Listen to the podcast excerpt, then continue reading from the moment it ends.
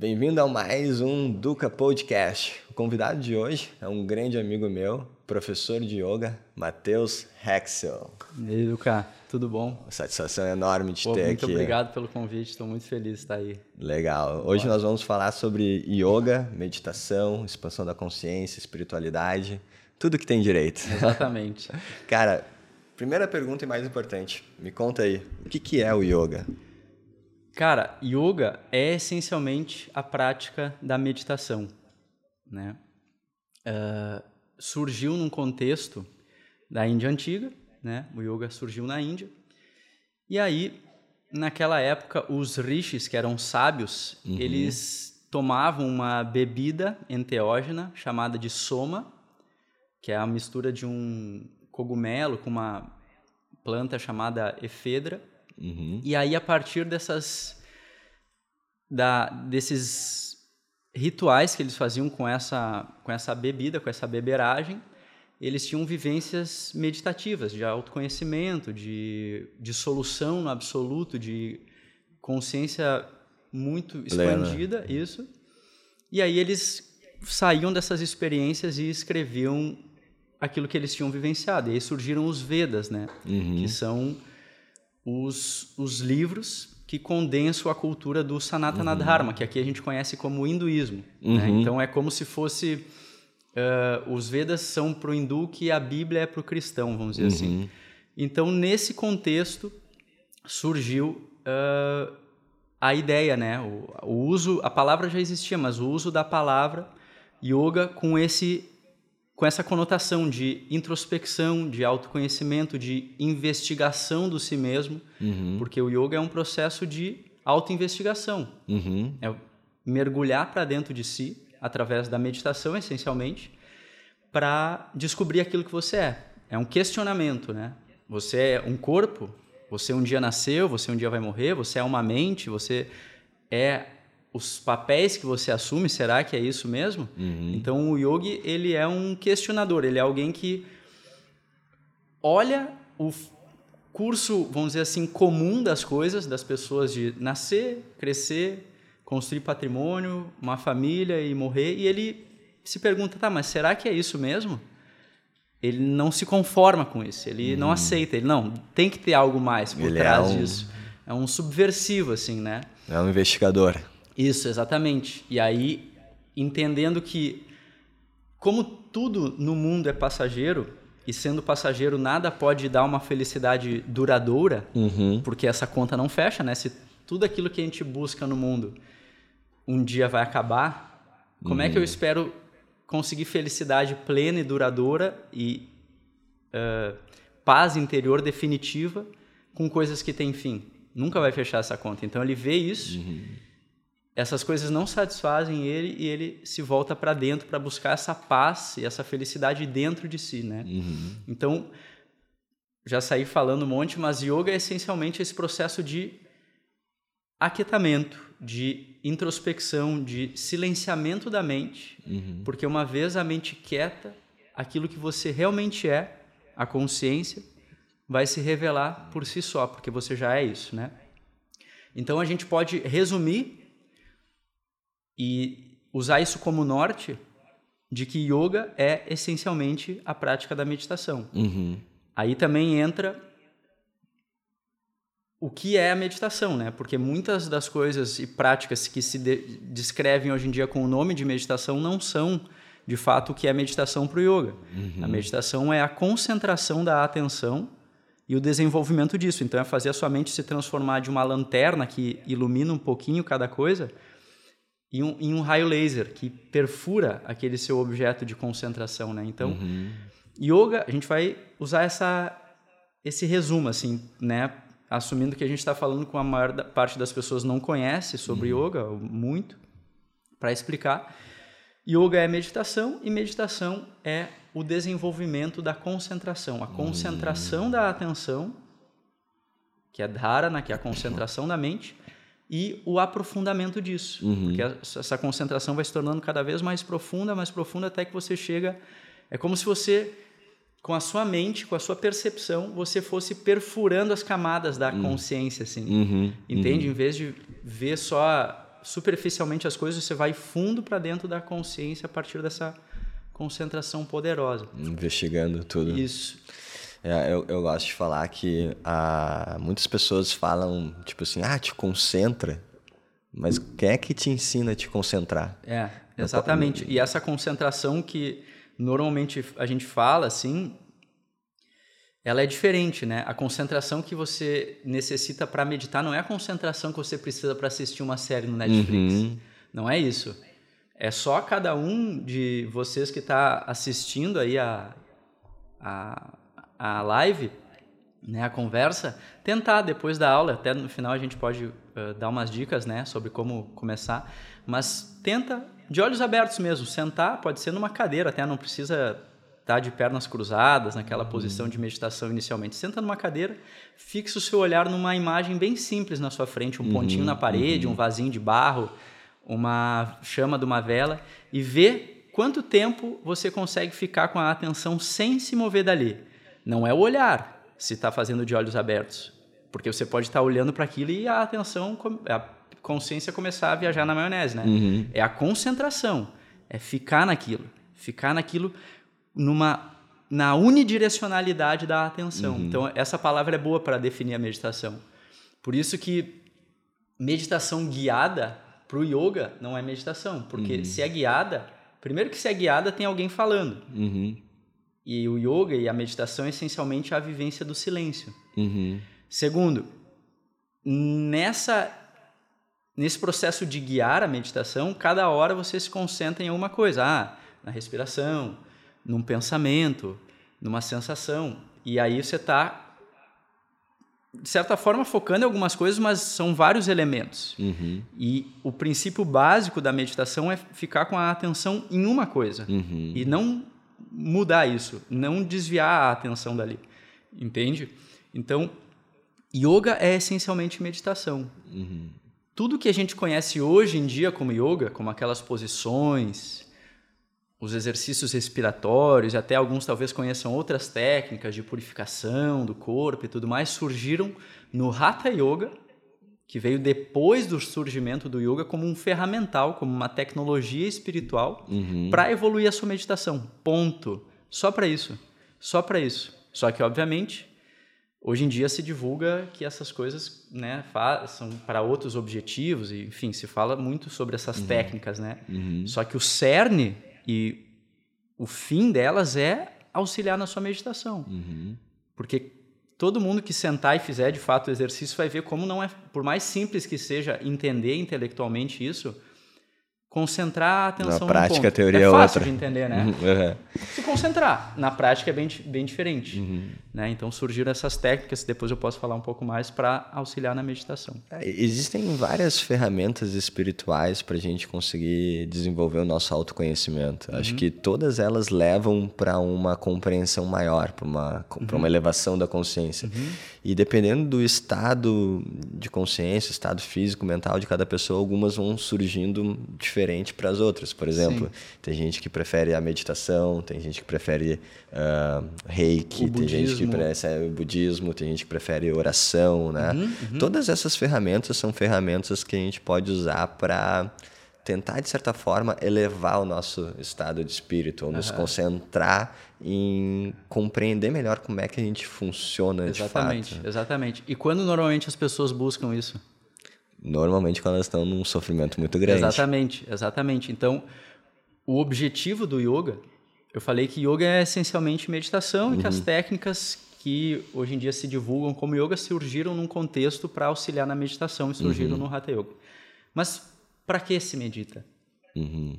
Para desco descobrir quem você é. O que você realmente é. A gente vê que tem um corpo, e tem uma mente. Uhum. Normalmente é o que você chama de eu. Ah, eu sou isso. Um corpo e uma mente, uhum. certo? Que é, e aí cria, cria-se um personagem que tem um nome, que tem uma profissão, que tem os seus desejos, medos, qualidades, defeitos e tal. E aí você diz que isso sou eu. É assim uhum. normalmente, né? Então tem um corpo e tem uma mente.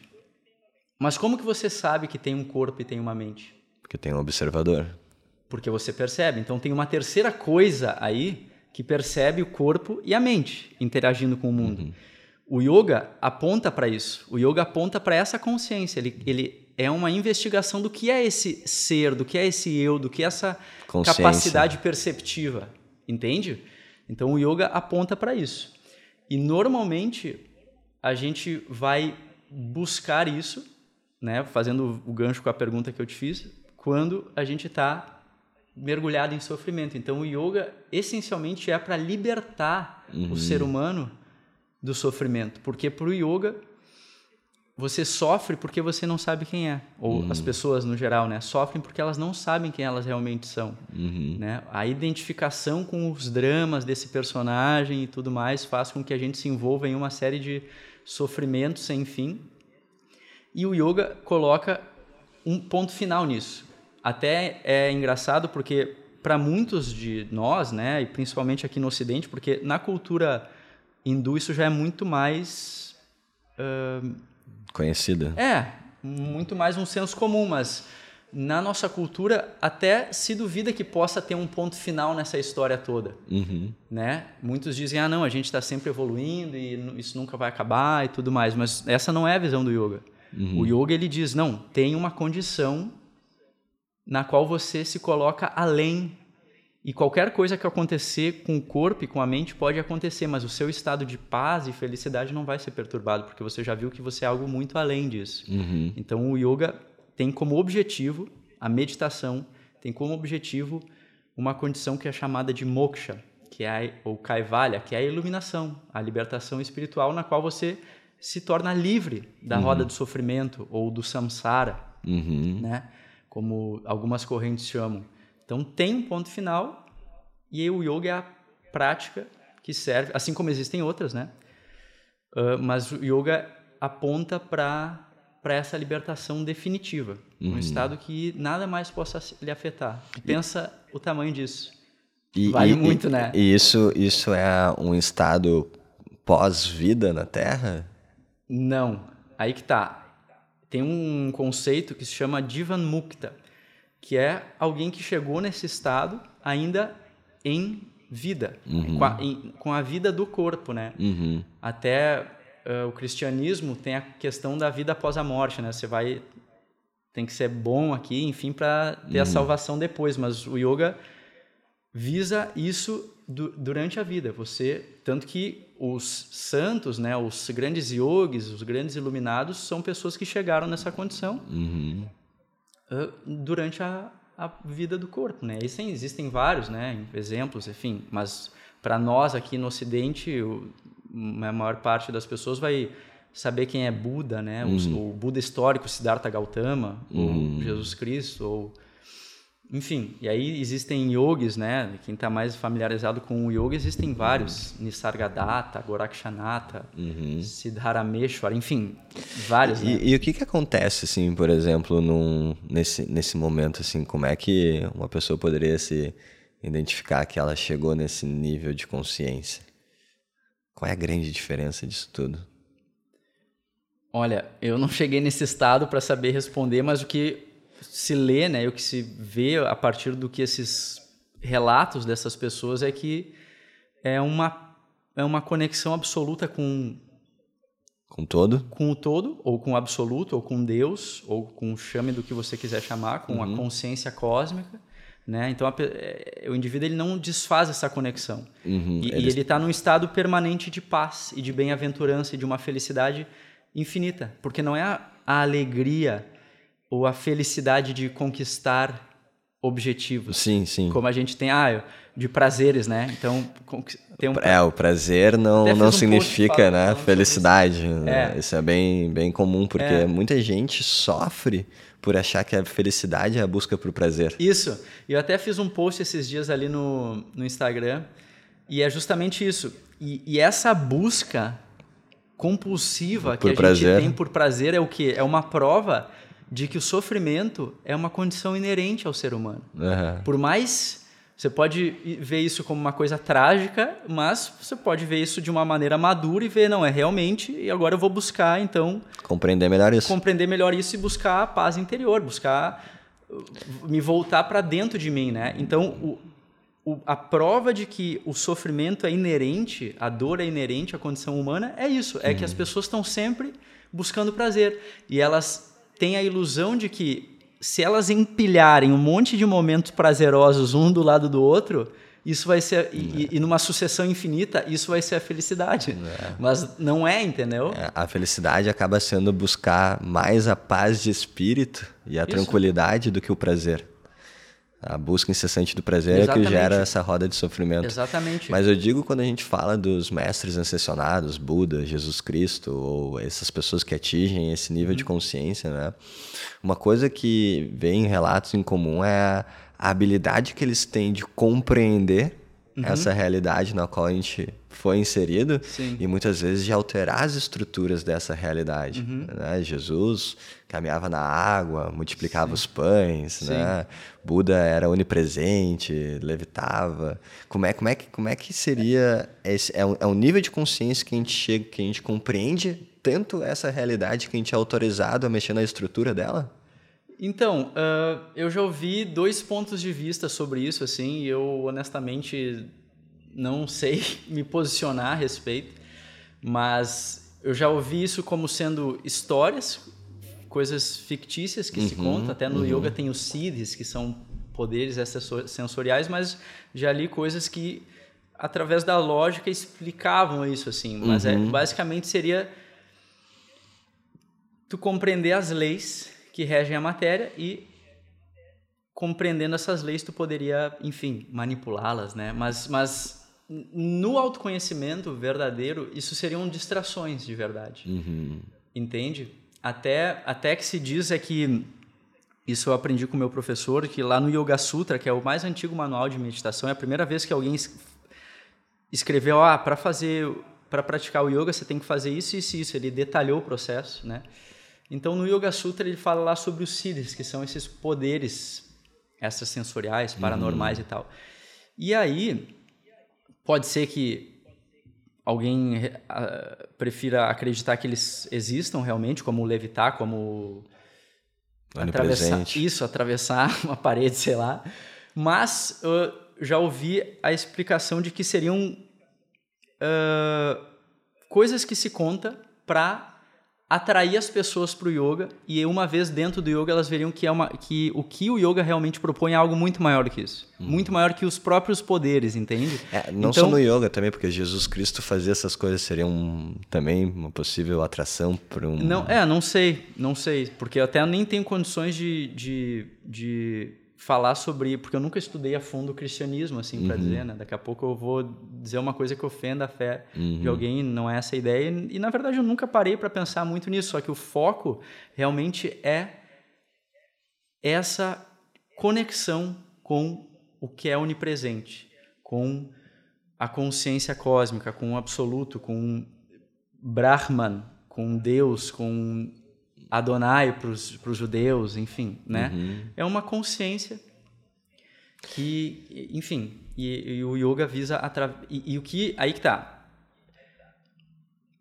Normalmente as pessoas veem essa consciência como algo separado delas. Então uhum. tem eu aqui, uma pessoa e Deus aí em algum lugar, né, orquestrando o universo. Quando eu falo Deus, é bom ter essa explicação de que não é um senhor de barbas brancas castigando uhum. as pessoas no céu, não é isso. É uma consciência, né? uma, uma, uma, uma, presença doadora uhum. de paz, de amor, de, de, de felicidade, enfim.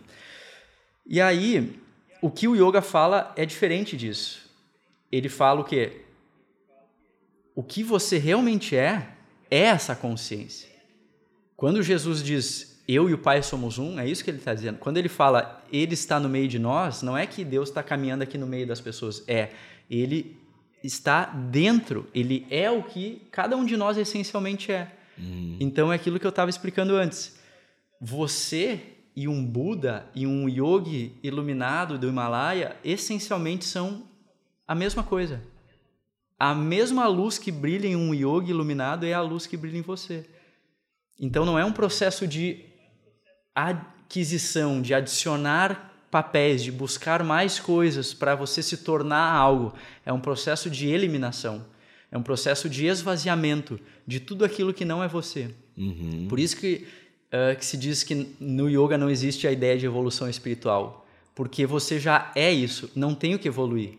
Quem evolui, quem muda o corpo, a mente, mas a consciência ela está além, ela ela ela está além do tempo e do espaço, ela está além de um ambiente em que possa haver mudança. Então não tem nada que mudar em você, entende? Uhum. Até é importante entender que o yoga ele não visa mudar o comportamento das pessoas, né? Porque às vezes se tem essa coisa, ah, eu pratico yoga ou o fulano pratica yoga e aí a pessoa tinha que se comportar daquele jeito, tinha que ser de, de tal jeito. Não, cada um tem as suas potencialidades, as suas forças e a forma de se expressar no universo. É como se fosse uma grande alquimia universal. E aí entra um conceito que, no qual o Hatha Yoga se apoia, do Ayurveda, que é uh, que o corpo é feito de cinco elementos, e aí cada um de nós tem uh, algum desses elementos a mais, e isso cria um biotipo e um psicotipo. Então, por exemplo, eu, eu sempre uso o meu exemplo porque eu, é o que eu conheço mais, né? Que eu tenho uma, uma predominância na minha constituição do elemento fogo. E isso cria uma pessoa que tem muita disciplina, tem muita determinação, muito foco, mas também uh, tende a, a irritação, a obsessividade, ao criticismo. Então, são características do elemento fogo se expressando de diferentes formas. Então, não tem como pegar uma pessoa que tem uma natureza enquanto personalidade e querer encaixotar ela, fazer ela virar outra, uma coisa que é antinatural. Então o yoga essencialmente ele não se preocupa com comportamento. Ele aponta para aquilo que é a consciência, que, que observa a pessoa se comportando, entendeu? Uhum. Entende? E dentro desse processo de meditação, como é que a pessoa pode compreender melhor o que é meditação se ela ainda tem muitas pensamentos, muitas turbulências, muitas coisas que atrapalham ela para se concentrar. Tá. Então, uh, a prática da meditação, por mais simples que seja de entender, que é a concentração da mente e o desenvolvimento disso, ela é algo que exige treino diário né, e repetição. Ela é como um músculo, ela vai melhorando conforme Isso. tu pratica. E a gente pode falar sobre a questão de como a mente, a estrutura da mente é constantemente criada, vamos dizer assim, baseada na repetição, enfim né? Porque quanto mais você repete um ato, mais aquilo se aprofunda e mais fácil vai ser você fazer isso. E aí, se der tempo, a gente pode entrar nesse, nessa questão, né? Mas, então a meditação é isso, a concentração e o desenvolvimento disso. O Hatha Yoga surgiu como toda uma tecnologia espiritual, vamos dizer assim, para facilitar a meditação. Então, tem procedimentos de limpeza, e um deles entra daí esse procedimento que é a ingestão do soma, que é esse chá enteógeno, que aqui no Brasil seria substituído uh, de maneira equivalente, vamos dizer assim, pela ayahuasca, né? Uhum. Que seria uma forma de acelerar sua meditação, enfim. Mas isso, eu estou jogando a informação aqui, mas isso faz parte de um contexto de preparação para o Hatha Yoga, uhum. né? Não é, não quer dizer que é para as pessoas saírem agora tomando, porque isso vai, porque tem toda uma preparação que são os Bhuta Shuddhi, são procedimentos de purificação dos cinco elementos que constituem o corpo, que eu acabei de falar, né, que são uhum. cinco elementos que compõem o nosso corpo, de acordo com o Hatha Yoga, né? Terra, água, fogo, ar e espaço. E aí uhum. tem um que você tem que fazer para a terra, um para a água, um para o fogo, um para o ar e por último está lá o do espaço. E aí hum. seria a ingestão desse chá, que é o soma, ou no Brasil aqui, porque esse chá aqui eu acho, nem sei se é possível conseguir, seria a ingestão do ayahuasca, mas ele só é feito depois que a pessoa já chegou no nível de purificação pelos procedimentos anteriores, né? Uhum. Enfim, isso é um exemplo, né? Tem esses Bhutashuddhi, que são esses procedimentos de limpeza, tem o Sukshma Vyayama, que é a ginástica sutil, que são técnicas. Basicamente, o que se pratica como sendo asana hoje em dia, uhum. na verdade é a preparação para o asana do Hatha Yoga, porque o asana do Hatha Yoga mesmo, você faz as posições em pelo menos 10 minutos de permanência. Então você fica lá no asana 10 minutos totalmente imóvel, totalmente quieto. Uhum. Por quê? Porque você quer replicar no corpo a imobilidade e o silêncio que você quer criar na mente. E aí, o Hatha Yoga é todo um sistema cheio de técnicas e, e elementos que vão acelerar a meditação, né? Uhum. E aí entram esses procedimentos de limpeza, entra essas técnicas de pre preparação do corpo, entra o aprendizado da meditação, essencialmente, ou entendimento intelectual. E aí depois que você fez essa preparação, aí tem as técnicas. Ah, daí você entrou de verdade no Hatha Yoga. Aí tem asana, 10 minutos de permanência, totalmente imóvel, né? Porque é uma prática ascética, é isso que a gente tem que entender. E o Hatha Yoga essencialmente é uma prática ascética, ela é uma prática feita por sadhus. O que, que são sadhus? São pessoas que só se dedicam à vida espiritual, que não têm emprego, que não têm família, que não têm filhos, que não têm nenhum outro compromisso a não ser buscar essa iluminação, essa libertação. Então é importante que a gente entenda o contexto, né? Porque alguém pode ouvir, ah, pô, mas eu, como é que eu vou ficar 10 minutos aqui nessa posição? Isso é muito difícil, uhum. né? Então tem toda uma forma para a pessoa que quer praticar assim, é, é possível ter uma preparação, mas numa aula, por exemplo, do dia a dia, numa aula para os alunos, né? numa aula como eu dou, por exemplo, que os professores dão numa aula de uma hora, de meia hora, é uma adaptação, né? Uma adaptação desse sistema, ou pelo menos deveria ser, uma adaptação desse sistema para as pessoas que querem ter mais paz interior, aprender a relaxar, que estão muito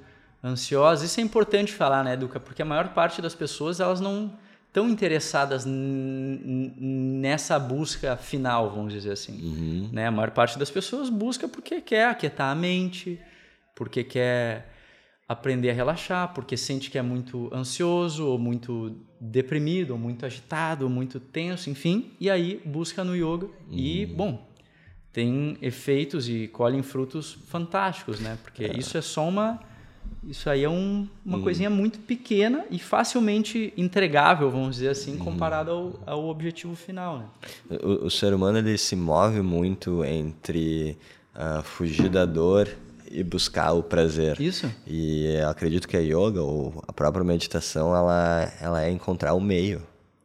Ela é encontrar o silêncio, ela uhum. não é, ela é não é a dor nem o prazer, ela é onde é que é a origem, onde é que é Sim. o zero disso tudo.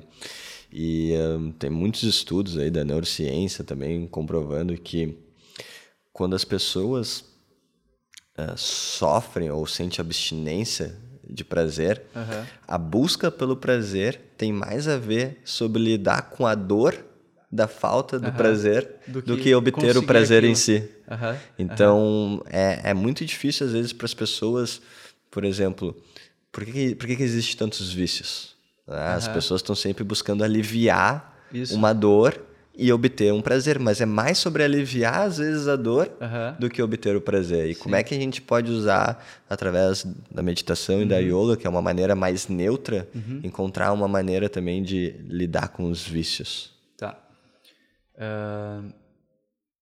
Então, eu só eu vou já responder, eu só vou fazer um comentário antes a respeito disso, né, que tem a ver com o desejo, né? Então, uhum o desejo ele pode ser visto como um pássaro pulando de galho em galho. Então pensa que você está numa árvore e aí o pássaro é o desejo, aquilo que você deseja muito conquistar. Você vai pular para o galho onde está o pássaro e no que você chegar no galho ele vai voar para o outro. Uhum. E daí você vai pular atrás dele. Quando você chegar no outro galho, ele vai voar para outro. Então você consegue conquistar o desejo em si. Uhum. Comprar um carro, fazer tal viagem, comer tal comida, sei lá.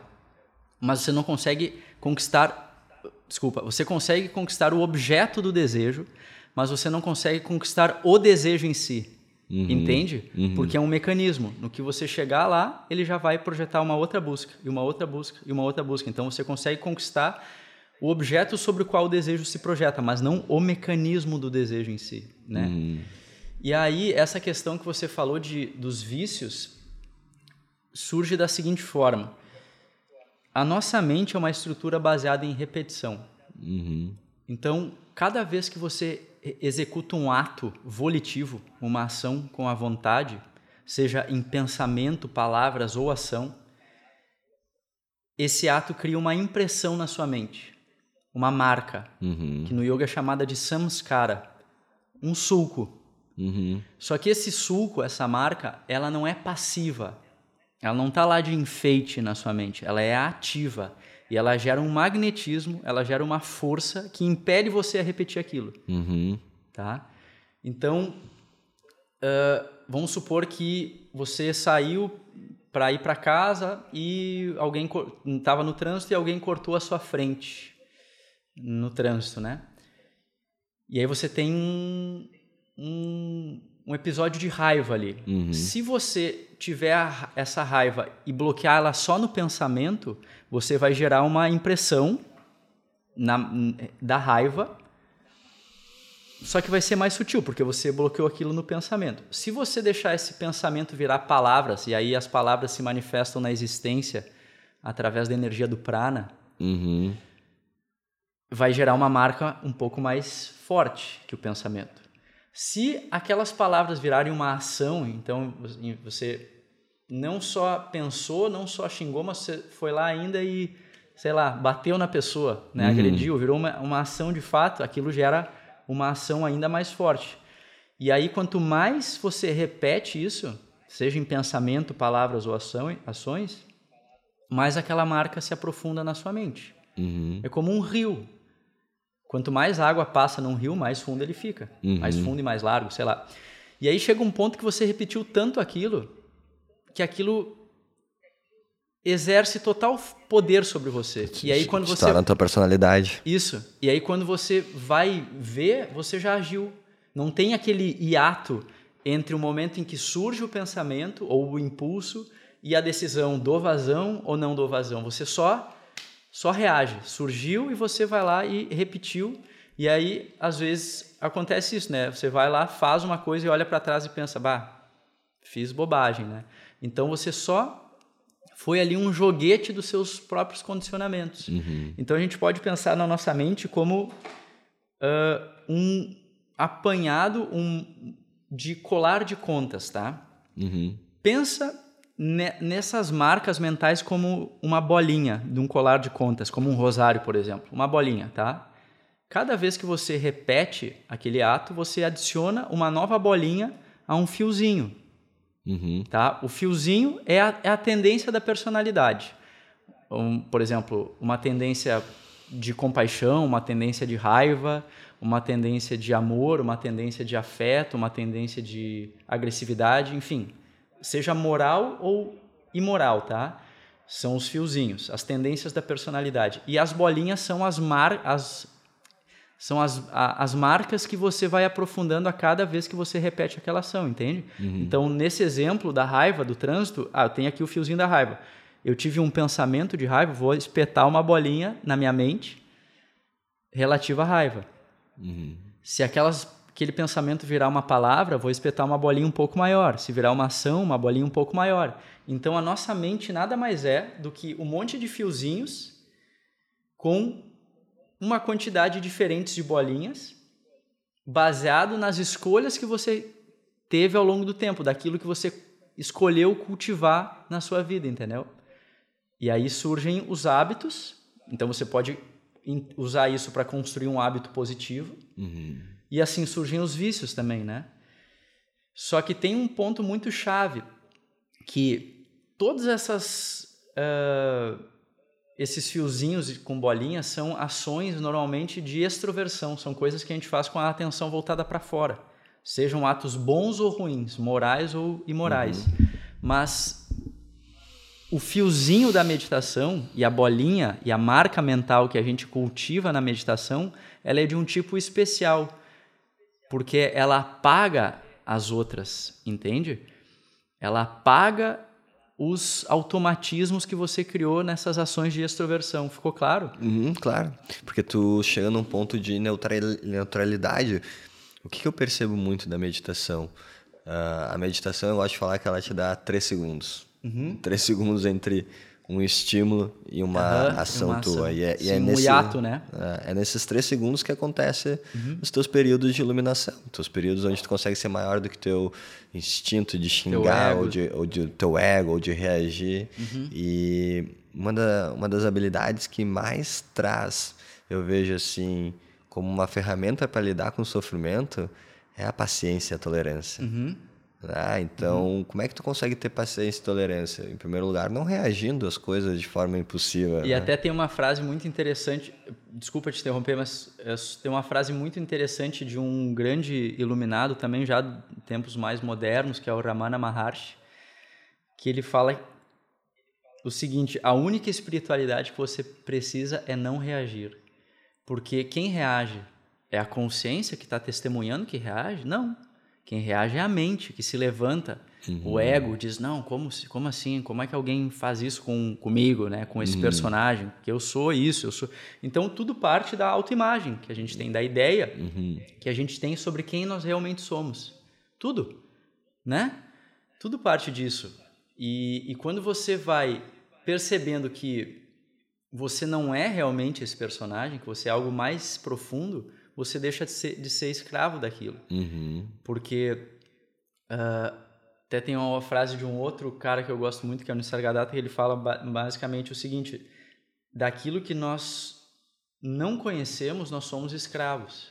Uhum. E do que uhum. nós conhecemos, nós somos senhores. Então a meditação ela vai fazer primeiro, antes de chegar nesse estado de silêncio, de paz interior, de quietude que você vai chegar, mas leva um pouco de tempo Antes você vai conhecer a sua mente, porque você vai parar ali e vai apenas de olhos fechados observar a mente. Porque como que vive o ser humano normal ou a maioria das pessoas?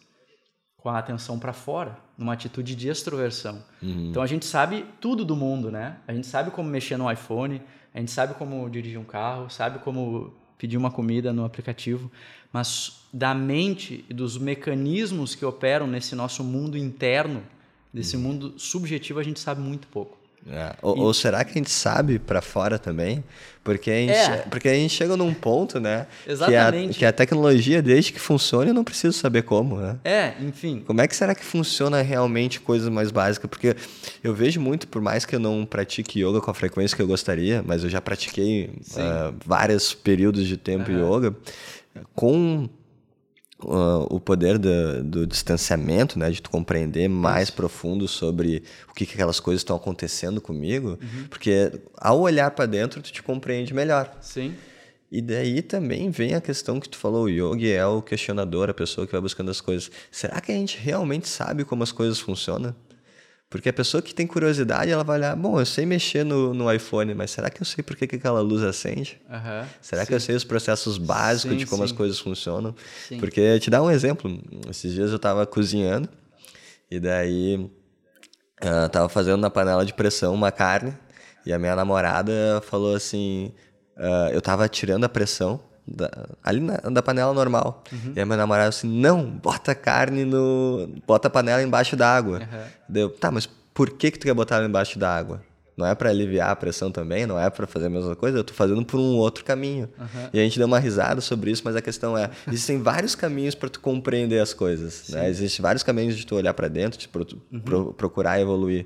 Mas quando a gente começa a agir sem saber por que, que a gente está agindo, aí tem muito aí diz muito sobre nós. Sim. Sobre quanto nós estamos questionando as coisas né? Sim. e eu gosto eu gosto muito de ouvir as pessoas falarem sobre yoga porque yoga é questionamento é se perguntar sim. é um questionamento da realidade. Da realidade. Essencialmente é isso é, é olhar para isso aqui e, e, perguntar isso é real? S será que isso é real? Cara... porque o que, os, que, que esses né porque é o que, que a gente estava falando antes desse ponto de vista, só é real aquilo que não muda nunca. Uhum. Só é real aquilo que existiu, existe, nunca vai deixar de existir. Isso seria, enfim, a consciência, uhum. o absoluto, o Brahman, né? Mas e, e, aí a gente já exclui um monte de coisa, porque todo o resto muda o tempo inteiro. E todo uhum. o resto um dia surgiu, tem um ponto de expressão máxima e vai desaparecer. Então o yogi, ele vai buscar o que é real dentro dele, o que é permanente, o que é eterno dentro dele. Ele vê, ó, o uhum. corpo está sempre mudando. A mente, a cada segundo ela é diferente. Uhum. Mas o que em mim não muda? Que é essa consciência, esse uhum. senso de eu, né? Esse senso de existir, porque mesmo quando a gente era criança lá e tinha um corpo totalmente diferente, uma mente diferente, ou daqui a 30 anos, quando a gente for mais velho e tiver outro corpo e outra mente, essa noção de estar consciente, esse senso de eu sou eu para eu uhum, mesmo, uhum, uhum. não muda. E é para isso que o yoga aponta. Então ele olha, ele vê assim, tá, será que isso aqui é real? Não, eu quero descobrir de verdade, eu quero saber uhum. se isso aqui que me venderam como realidade é real mesmo ou se é uma invenção, se é um sonho. Tanto que esse fala, né, quando se chega nesse estado, que tu vê tudo como um faz de conta. Uhum. Como tudo essa nossa novela da vida, esse monte de dramas que a gente se envolve aqui, você passa a ver isso como um, algo meio sem sentido, assim, algo, enfim, né? É, não afeta você, vamos dizer. Eu, eu acho que tem uh, as duas perguntas mais espirituais que se podem fazer, né? Que é quem sou eu? Isso. Ou, essa quem, é ou quem é tu, né? Uhum, essa é a e base. a outra é o que é realidade. Isso. É isso, é. Exatamente. Né? Então, acho que todo mundo que já se questionou o suficiente sobre isso passa daquelas camadas de respostas iniciais, começa a ver que tem um dos grandes mistérios da vida é, é compreender melhor isso. isso. E dentro disso, uh, principalmente pela capacidade do pensamento abstrato, ou através da imaginação, ou através de conseguir encontrar alguns pontos de referências para conectar com outros, tu começa a ter algumas percepções que podem ser percepções individuais ou percepções coletivas. Uhum. As, a gente entende como percepções, percepções coletivas nem sempre são as mais aprofundadas, porque quem dera todo mundo conseguisse se aprofundar uhum. na mesma velocidade ao mesmo tempo juntos. Uhum. Então, normalmente, o que a gente percebe como real, inicialmente, é uma percepção coletiva. Uhum. Mas se a gente se aprofunda, a gente pode começar a ter umas percepções individuais. E aí, dentro da realidade, o yoga diz que o real é aquilo que permanece.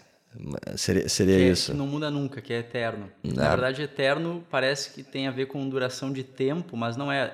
Eterno é aquilo que está além do tempo. Além do tempo. Isso. Né? E, e, e, logo, o que a gente percebe aqui, que está dentro da duração do tempo, seria a ilusão. É, tem vários nomes, né? Não é. É que assim. Seria o Maia.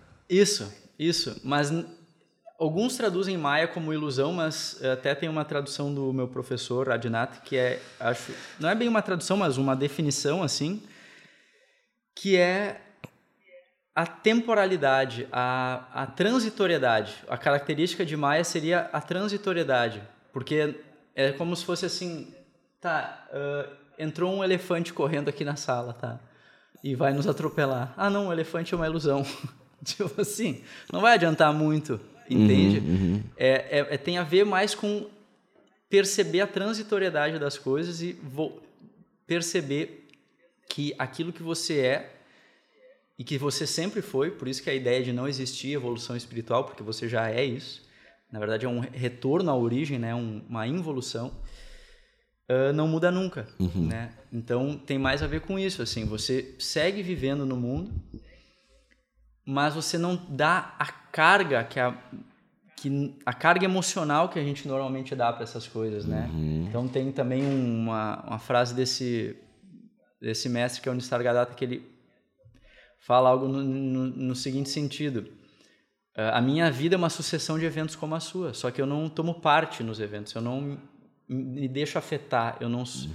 nada toca a pessoa que chegou nesse nível na verdade, nem, né, nem dá para dizer que é uma pessoa porque ela se libertou da pessoa que ela pensava ser. Ela se uhum. libertou da ilusão de ser uma pessoa. É, que nada mais é e... do que tu ampliou a tua visão de identidade. Isso. Né? A tua é. identidade agora aceita cada é. vez mais a coisas. Tu, a tua identidade é a própria consciência. A tua identidade não é atrelada a um corpo, a uma mente, a um, uma série de papéis e medos, porque uh, o problema é que o yoga visa resolver é o sofrimento, porque por mais que o mundo mude, evolua, o problema do sofrimento segue existindo, uhum. né? Por mais que as tecnologias e tudo mude, o problema é o mesmo, o sofrimento e o fim dele, uhum. né? E para o yoga, o fim do sofrimento está no autoconhecimento. Mas não, quando eu falo autoconhecimento, até tem um, um post lá no Instagram que fala sobre isso também, o que, que significa auto na palavra autoconhecimento? É conhecer o corpo? É conhecer a mente? É conhecer os papéis? É conhecer os, o personagem? Não. É conhecer esse eu, essa testemunha, essa uhum. consciência, entender de onde vem o que, que é isso. Né? Então, o yoga visa o autoconhecimento para isso, porque ele fala que o fim do sofrimento está em você saber quem você é, não em ter coisas para proteger o corpo ou querer controlar a vida para proteger o seu personagem, porque isso a, a, noção de controle normalmente surge disso, né? Uhum. A ideia de que a gente tem controle sobre os fatos surge também nessa autoimagem, de uma tentativa de proteger e de sustentar essa imagem que a gente tem de quem a gente é, né? Uhum. E tem muito ligado a questão do apego, né? É, enfim, então, exatamente. Para tu conseguir te libertar, tu tem que se desapegar das, uhum. das crenças e das certezas que tu tinha, de que tu sabia quem tu era e de que tu sabia o que era melhor para ti. Exatamente, por isso que não é um processo fácil, né? Não é um hum. processo tem que ter coragem para você olhar no espelho com total sinceridade e querer dissolver as suas ilusões, né? É um processo que não é só flores, vamos dizer assim, o autoconhecimento. Não, pelo contrário, ele começa com muito desafio, né? Exatamente. Porque antes eu Exato. olhava tanto para fora que eu não percebia essas coisas que me incomodavam. E aí e vai, vai acumulando. Ah, e vai acumulando, mas elas estão me influenciando. Isso. Elas estão me alterando. Mas eu não percebi essas vai coisas que me incomodavam. debaixo do tapete, né? né? Mas elas estão lá me incomodando. Exato. Daí quando eu decido fazer esse trabalho de olhar para dentro, eu vou ter que aceitar que eu tenho muitas imperfeições, muitas crenças, muitas coisas que eu estava olhando para ali que eu não gostava. Isso. E que antes eu não via, mas agora eu começo a ver. Uhum. Daí eu tenho que começar a me desatrelar delas. Exatamente. Me, me desapegar delas. Exatamente. Porque as pessoas, elas são tão apegadas nas emoções repetitivas que elas vivem, que inclusive se tu retirar delas algo que a faça sofrer, ela vai dar um jeito de encontrar uma outra razão para sofrer de novo. Sim, sim, porque está vinculado também ao papel. Olha como é louco, né, a cabeça do ser humano. É, você apresenta uma solução para o sofrimento, seu sofrimento vai acabar. Mas tem gente que não quer, porque sofrer coloca ela num papel especial, numa condição especial de que ela vai ter atenção, de que ela vai uhum. ser uma, né, de que ela é uma vítima do mundo. Uhum. E aí aquilo coloca ela numa condição especial, então ela não quer sair do personagem que sofre. Não é paradoxal uhum. o negócio? E, e, se tu for olhar de uma perspectiva energética, né? O que, que é atenção? Atenção é energia.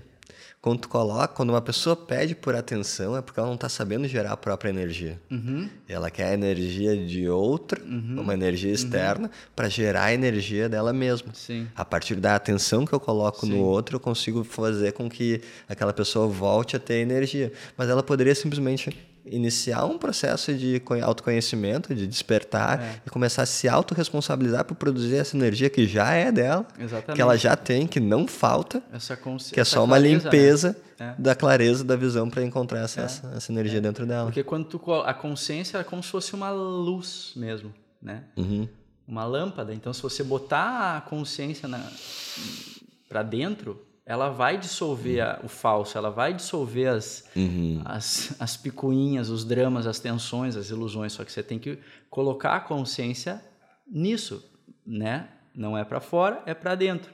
E aí até você estava falando do, dessa questão do apego, né? Questão do apego. E aí, o que que acontece? A vida por si só, daí a gente pode entrar já num... dar um zoom out, assim, né? E entrar num questionamento do porquê existe o universo manifestado, por que, que existe a uhum, criação, uhum. né? Por que, que existe isso, o mundo? Por quê, né? Tem até um, um, um, livro que eu li uma vez que é um comentário sobre o Yoga Sutra que ele explica uh, que a matéria existe para a emancipação da consciência. Prakriti existe para a emancipação do Purusha, né? Seria em termos. Então, isso aqui existe para que essa consciência se evolua. In, é, involua. Lembra aquilo que eu falei? Uhum. Né? Porque você já é isso. Eu entendo. É uhum. só um, uma um, para dar uma ideia de que desse ponto de vista, você não, quem você é não tem que mudar. Por que, que eu, eu já vou voltar nisso que eu estava falando, tá? Mas só para entrar nesse, nessa questão da evolução, porque às vezes uh, pensar que existe uma evolução cria uma ansiedade em você. Do Uhum. tipo, ah, eu tenho que me tornar alguma coisa diferente, eu tenho que ser de tal jeito, eu tenho que me comportar de tal forma, eu tenho que virar algo que eu Uhum. não sou. Mas não é isso. Tu entende porque eu- a ideia de evolução espiritual pode dar essa conotação. Tava, tá acabando minha bateria. Pode dar essa conotação. ahn, então, a, o- a noção é justamente o inverso. É a involução, é o retorno à origem, é o retorno àquilo que você é, sempre foi e nunca vai deixar de ser. Isso faz com que você começa a entender que é um processo de eliminação, de, de esvaziamento, entende? E não é só mero vocabulário, porque na prática, acredite, isso na prática faz toda a diferença. Você entender que você já é essa consciência, você tem que é se distanciar daquilo que você achou que você era. Uhum. Então não é uma questão de buscar algo externo a você para se tornar evoluído. Tu entende o que eu quero dizer? Não é uma questão de ter que conseguir algo que, que eu não tenho e aí sim, depois que eu conseguir isso, eu vou me tornar um, um iluminado ou vou me tornar completo. Não, é o contrário. É se desapegar das é máscaras. O, é o esvaziamento, isso, exatamente. Mas o que eu estava falando antes é da, da própria existência, né, da própria realidade material, vamos dizer assim, né, desse universo que a gente percebe, existiria em essência para para que essa consciência se emancipe, perceba a, sua, a, a si mesmo como ela realmente é, né? Uhum. Uh, então, a vida sozinha ela já é um processo de autoconhecimento. Uhum. Você vai travando contato com experiências, aquelas experiências em si, elas são neutras. As experiências, os fatos em si, eles estão postos, né? Uhum. Eles são neutros. O Mas bem e o mal só existe em comparação. É, exatamente. O, o fato, ele tá ali. Agora, aquele fato é um gatilho para uma série de reações internas, de repulsão, ou de atração, enfim, que vão fazer com que você tenha contato com esse seu mundo interno. É ou não é? Uhum, uhum. Né? O fato está posto. E a gente quer o quê? Lutar com a vida. A gente quer ficar ah, nessa atitude de controlar o mundo. Mas olha, isso é, é uma loucura, até uma arrogância. Achar que É. você consegue controlar o curso dos acontecimentos e, e o encadeamento desses infinitos fatores que entende? É tentar ser Deus em vez de servir a Deus ou se É, aproximar de Exatamente. Deus. Então é, é, é como se for é um grande mecanismo e para que uma única coisa aconteça, todo o universo tem que convergir. Então, para que esse corpo aí esteja vivo agora, todo o universo tem que convergir. Então, tudo trabalha para manutenção de tudo. E é uma, uma ilusão da nossa mente achar que a gente consegue controlar a vida. Por isso que a via do sábio não é a via do controle, é a via da entrega, é a via do esvaziamento, é a via do fluir. Então, é como se fosse um, um oceano com correntes oceânicas. E aí, nesse oceano, você tem duas escolhas. Ou você nada contra essa corrente, na ilusão de ter o controle, na tentativa de preservar essa autoimagem, fica lá lutando, nadando contra a corrente, achando que se você nadar bem forte, você vai inverter o curso dessa, dessa corrente, ou você pode se render e fluir com ela. Entende? Só que esse se render passa por o quê? Por abrir mão desse ego, dessas ilusões, dessa tensão, desse atrito, abrir mão de uma autoimagem e desfrutar, fluir com as coisas, entende? Então a vida sozinha ela já faz isso. Ela já é esse rio que vai levando você pelas experiências e o yoga é o quê? É acelerar esse amadurecimento. Uhum. É, é, é, é fazer isso que a vida já faz por si só, só que de maneira mais acelerada, né? Sadhana, que é a prática espiritual, é amadurecimento acelerado. Trazer a consciência para o presente também, né? Sim. Porque hum, espiritualidade sem presença é placebo. Exatamente, exatamente. E aí a gente pode entrar numa outra discussão que é o tempo existe só na mente, né? Uhum. É um conceito coletivo. O, o, o, o, e o, o passado é o que? Uma memória, o futuro é uma projeção, e eles só existem quando? Quando você traz essas imagens mentais para o agora, Uhum. né? Porque eles não existem... Então, até o passado e o futuro só existem no agora, como imagens que a gente tem na, na nossa mente, Uhum. acontecendo agora, né? Eu falo, ah, amanhã, tá, amanhã é uma imagem mental que eu trago pro para este momento, então, é exatamente isso. É presença. Uhum. É, não quer dizer que, né, pro, claro, não sei que você queira virar um yogi, se, re, se afastar do mundo e só se dedicar a isso e virar um sadhu, né, um renunciante, vamos dizer assim. Aí tudo bem, mas uh, o yoga não quer dizer necessariamente você se afastar do mundo, mas viver com essa atitude de presença, de estar consciente, observar o personagem uhum. interagindo com o mundo, porque normalmente o que, que, a gente acha? A gente acha que a gente é uma pessoa observando o mundo fora de nós. Uhum. Mas o que o yoga quer tornar evidente não é através de palavras, porque as palavras só apontam uma direção. Você tem que ir lá e perceber por si mesmo, né? Uhum. É como uma placa apontando Garopaba. Ok, tá dizendo é para lá. Não é só vou conhecer se eu for. Isso. Então, ele é mostrar que você não é uma pessoa observando o mundo, você é uma consciência, uma, uma testemunha, um observador observando a, a pessoa ou personagem interagindo com o mundo. É um uhum. nível além, entende? Uhum. E aí entra também a questão do processo de percepção, uhum. né? Posso falar sobre isso? Claro, tamo fica à vontade, estamos. Então, isso também é, uma, é um entendimento muito essencial no yoga que é como a percepção acontece, como a percepção de qualquer coisa acontece. Para que haja a percepção, tem que haver dois pontos, duas coisas: uma consciência percebendo e um objeto sendo percebido, certo? Uhum. Então tem que ter uma testemunha, um plano de fundo sobre onde essa percepção acontece. Então, uma consciência, uma capacidade perceptiva e um objeto sendo percebido, certo? Uhum. E o simples fato de ter que haver essas duas coisas mostra que a consciência é uma coisa e o objeto de, o objeto percebido por essa consciência é outra, né? Então essa consciência ela não consegue perceber a si mesma. Por quê? Porque ela não consegue se duplicar para se enxergar.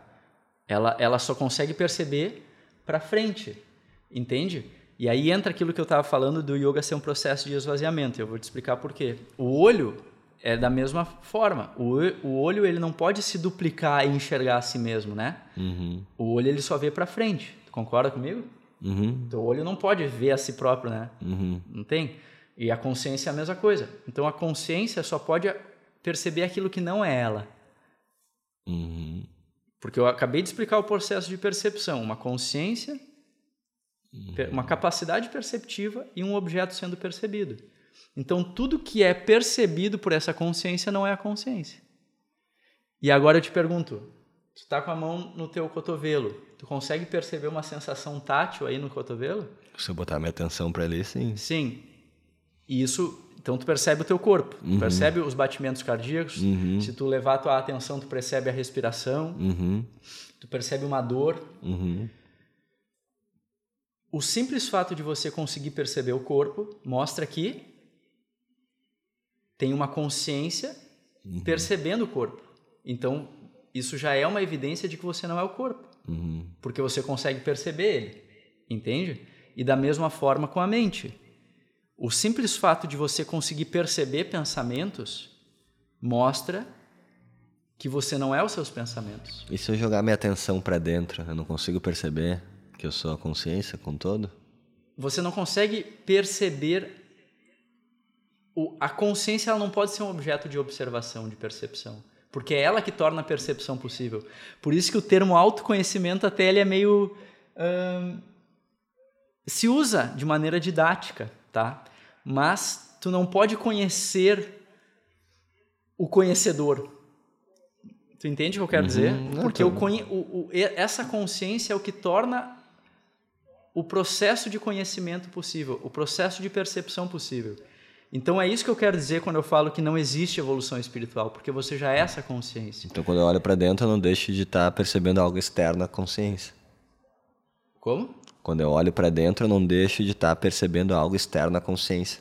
Então, o que que qual que é a ideia? É você recolher a atenção das camadas mais grosseiras, que uhum. são corpo, mente, indo em direção a cada vez mais o núcleo.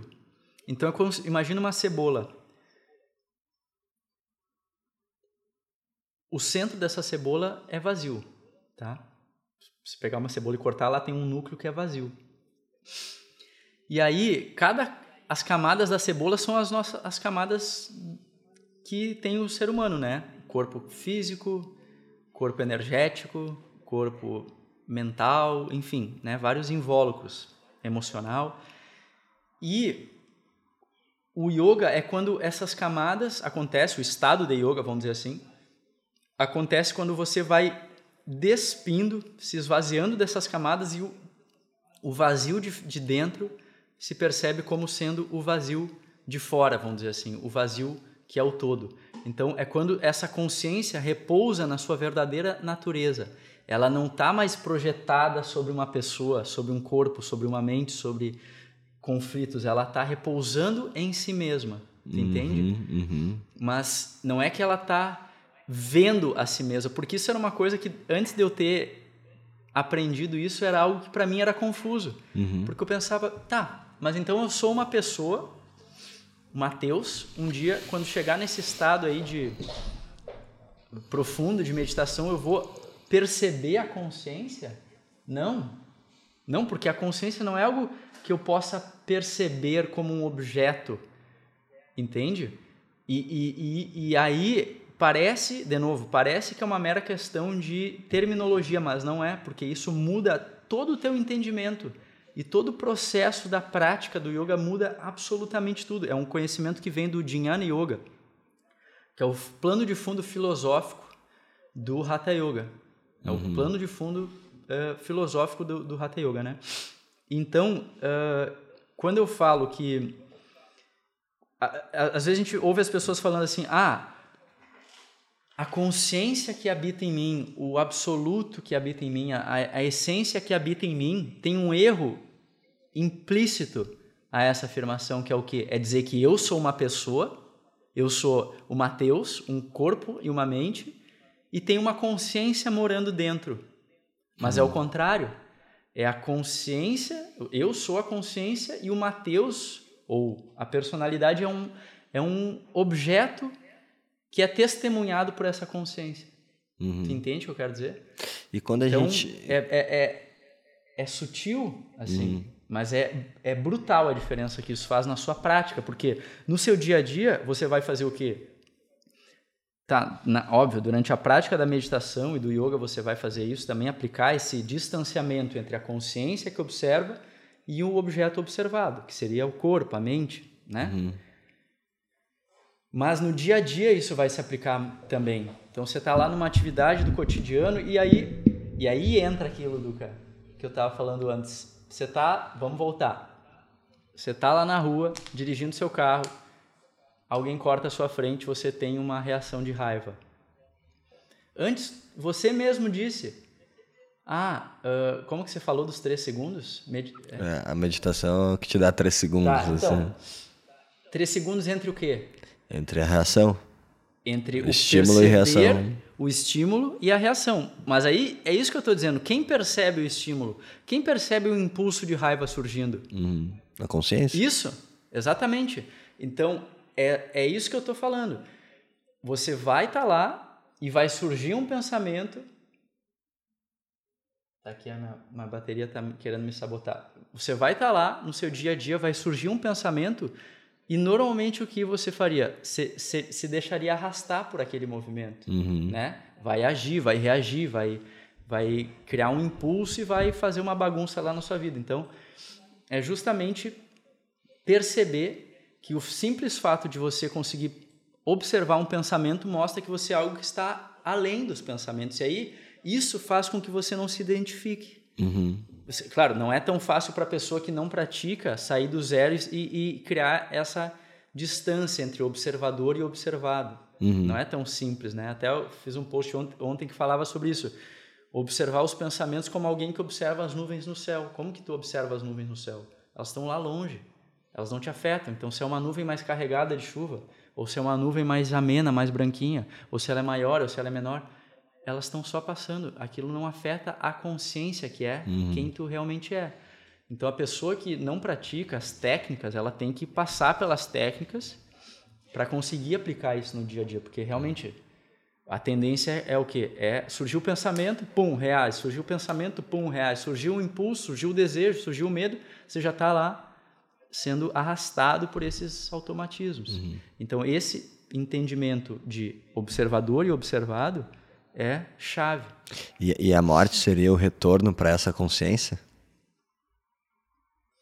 Uh, o que eu já ouvi falar é que na morte do corpo físico, naturalmente todo mundo passa por esse estado de meditação avançada, que é o samadhi, né? Uhum. Só que o que acontece depois eu não sei te responder.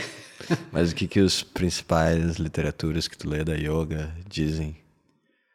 Uh, depende se a pessoa acredita em reencarnacionismo, em reencarnação ou não, né? Uhum. E aí correntes que acreditam em reencarnação vão dizer que até a pessoa cumprir todo esse processo e chegar nesse estado final, ela teria que retornar, né? Como uma pessoa. Uhum. Mas as correntes que não uh, acreditam e não consideram a reencarnação, vão, porque elas vão dizer assim, cara, quem é que reencarna? Não é você. Uhum. Porque você já é essa consciência, então quem que reencarna? Essa consciência, ela é o todo ou é uma consciência individual que ainda tem uma consciência do todo? Então, é que o que já vi as duas coisas também, tá? Já vi a, a dizerem que a consciência individual existe, mas que ela é como uma folha numa árvore. Uhum. Tipo assim, tem uma consciência infinita que permite que surja essa consciência individual, né? Uhum. Então é como se fosse assim, uh, as formas e os nomes e a matéria só pode existir porque existe uma base que não tem forma, que não tem nome, que está além do tempo, além do espaço. Então é como se fosse uma folha em branco de um livro e as letras, você só pode ler as letras num, num livro por quê? Porque tem uma página em branco como plano de fundo. Uhum. Então só, pode, só poderia surgir uma individualidade, uma pessoa, os nomes, os conceitos, as formas, os objetos, porque tem um plano de fundo que sobre onde essa, essa, essa individualidade surge. Então, seria uma consciência universal sobre onde essa consciência individual surge, tá? Isso eu já vi isso. Então, como se fosse um galho, fosse essa, é, um tronco, fosse essa consciência, e os galhos, ou os ramos, ou as folhas seriam cada pessoinha, tá? Uh, mas também já vi uh, a explicação de que a individualidade, a consciência individual é uma ilusão que na verdade não existe, uhum. que só existe a consciência cósmica. A individualidade é o, também passageira. Então já vi as duas coisas, né? Uhum. Qual que tu é mais inclinado atualmente? Eu sou mais inclinado a essa de que a individualidade é uma é só um movimento na consciência, seria ela passageira, uhum. entende? Mas mas de verdade, de verdade, isso é só uma opinião e uma opinião é mental. Então, você só vai ter certeza quando você chegar nesse nível, porque o que, que acontece? Todas essas correntes, que a gente pode ter o yoga como estado e como as diferentes vias para se realizar o yoga, né? Então, o Bhakti Yoga é, é, é através da devoção, né? O Jnana Yoga é através da investigação, do questionamento. Mas tudo isso, todas essas práticas sem a meditação são inócuas, vamos dizer assim, são inofensivas, elas não vão fazer nada. Tem que ter a meditação, tá? Uhum. Mas o Bhakti vai ser através da devoção, o Jnana Yoga através do questionamento, da investigação, o Hatha Yoga através das técnicas, né, asana, pranayama, enfim. Então, o yoga pode ser tanto o estado quanto as diferentes vias para se chegar. Só que as vias, elas são formas de. São como as placas que eu falei antes. São é, alguém que chegou nesse nível tentou transmitir aquilo que está muito além das palavras em palavras, em conceitos, em ideias. E aí tenta dar um norte, uma direção, entende? Mas nesse estado que se busca, todas as palavras têm que ser abandonadas, todos esses conceitos, todas essas opiniões, todas essas ideias. Porque ainda está no estado mental. Isso, porque palavras e conceitos são coisas da mente e o yoga visa e né, toda espiritualidade genuína visa levar além da mente. Uhum. E aí, quando eu acho que principal definição que a gente aprende aqui né, nesse papo que a gente teve é a questão de entender yoga como meditação, meditação como uma ferramenta de autoconhecimento uhum. e também uma maneira de se distanciar um pouco do sofrimento, porque o sofrimento isso. acaba sendo um apego a uma, a uma emoção de dor. Isso, isso. É, o sim, sofrimento é um apego a uma emoção sim, de dor, no momento uh -huh. que tu não está apegado à emoção de dor. Uma identificação, né? Isso. Tu, a, tu, a, o teu sofrimento diminui. Isso, não é isso, exato, isso é chave, cara, porque não quer dizer que a pessoa que vai praticar o yoga ou mesmo a que vai chegar num nível de meditação profunda, não é que as, os problemas vão sumir da vida dela. O corpo e a mente vai enfrentar problemas ainda, mas a, a esse identificação, apego, esse vínculo, essa identificação não vai existir mais, ou pelo menos vai ser muito mais fraca, né?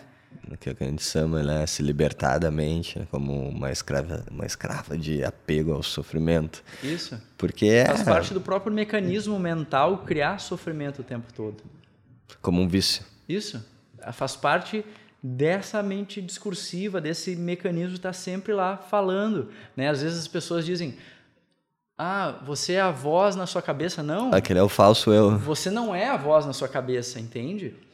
Você ainda é a consciência que percebe essa voz Isso, na sua cabeça. Exatamente. Tá a um... voz, ela tá lá criando alguma picuinha, alguma é. dor. E aí essa voz normalmente não é tua, né? Ela é mais colocada no ambiente que tu tá inserido. Sim que a gente repete e reverbera isso dentro de nós, mas que a gente consegue, a gente consegue se distanciar e perceber o que, que me serve, o que, que não me serve. Claro. Eu acho que, para mim, a maior prática espiritual que existe é compreender aquilo que melhor serve para mim e as pessoas na minha volta uhum. em determinado momento. Claro. Então, se eu tiver num momento onde a espiritualidade me servir melhor, eu vou usar isso. Se eu tiver com o cristianismo, talvez, Sim. vou usar isso. E se eu conseguir usar a yoga, são ferramentas para lidar com a percepção da realidade. Sim. E, e, acho que felicidade é isso, é encontrar uma maneira de viver uma vida que tu perceba ela de uma forma mais agradável. Claro, exatamente. E não tem problema, assim, a pessoa até respondi uma pergunta nesse sentido esses dias. Não tem problema se a pessoa experimenta vários, várias vias. Só que ela, quando ela decide fundo, ela tem que escolher uma. Porque é como se fossem. É como se você quisesse cavar um buraco fundo para dentro da realidade. Ou fundo para dentro da consciência.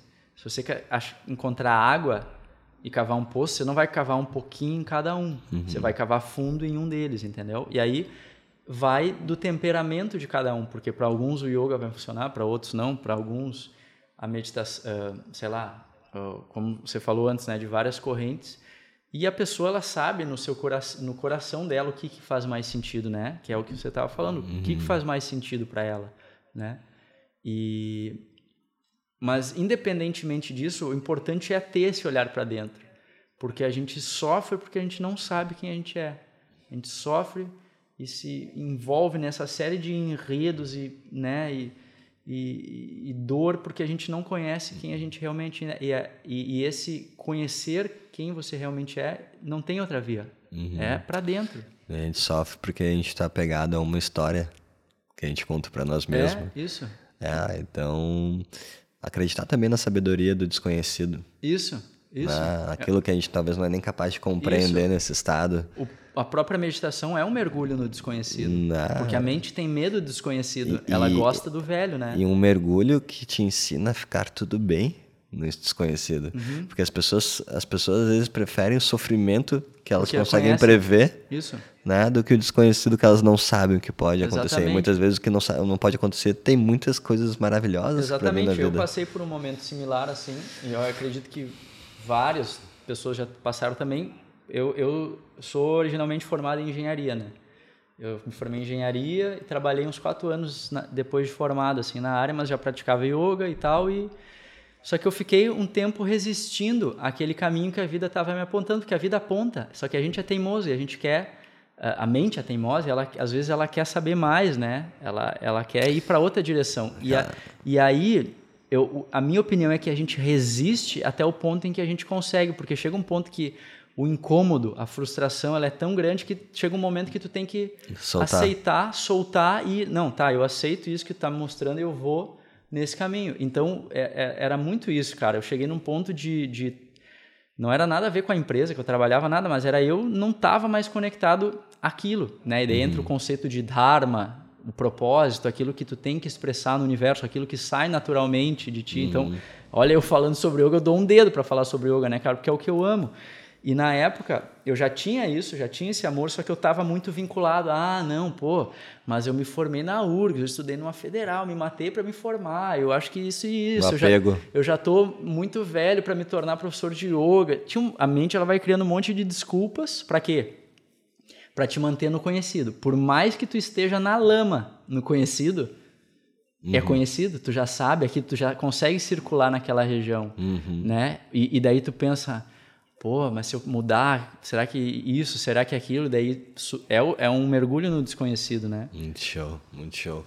Cara, pra gente fechar então, tem uma pergunta que eu gosto de fazer muito no final dos podcasts, que é claro. a seguinte: Tu já tem filhos? Não. Mas se tu pudesse deixar uma mensagem para eles, para assistir daqui um tempo no futuro, que mensagem tu deixaria? Eu deixaria a mensagem que eu acho que eu deixaria para todas as pessoas, que é investir no autoconhecimento, dedicar alguns minutos que seja, começar com pouco, né? Mas dedicar um tempo do seu dia para ficar em silêncio, para voltar a sua atenção para dentro, para aquietar os turbilhões, né? Cessar a agitação, porque isso é, muda tudo, muda absolutamente tudo, né? Então seria essa: volte-se para dentro, busque uma via de introspecção, de, de aquietamento, uma forma de apaziguar né, essas agitações, porque isso vai dar uma felicidade que você nem sabe que existe. Uma felicidade plena. É.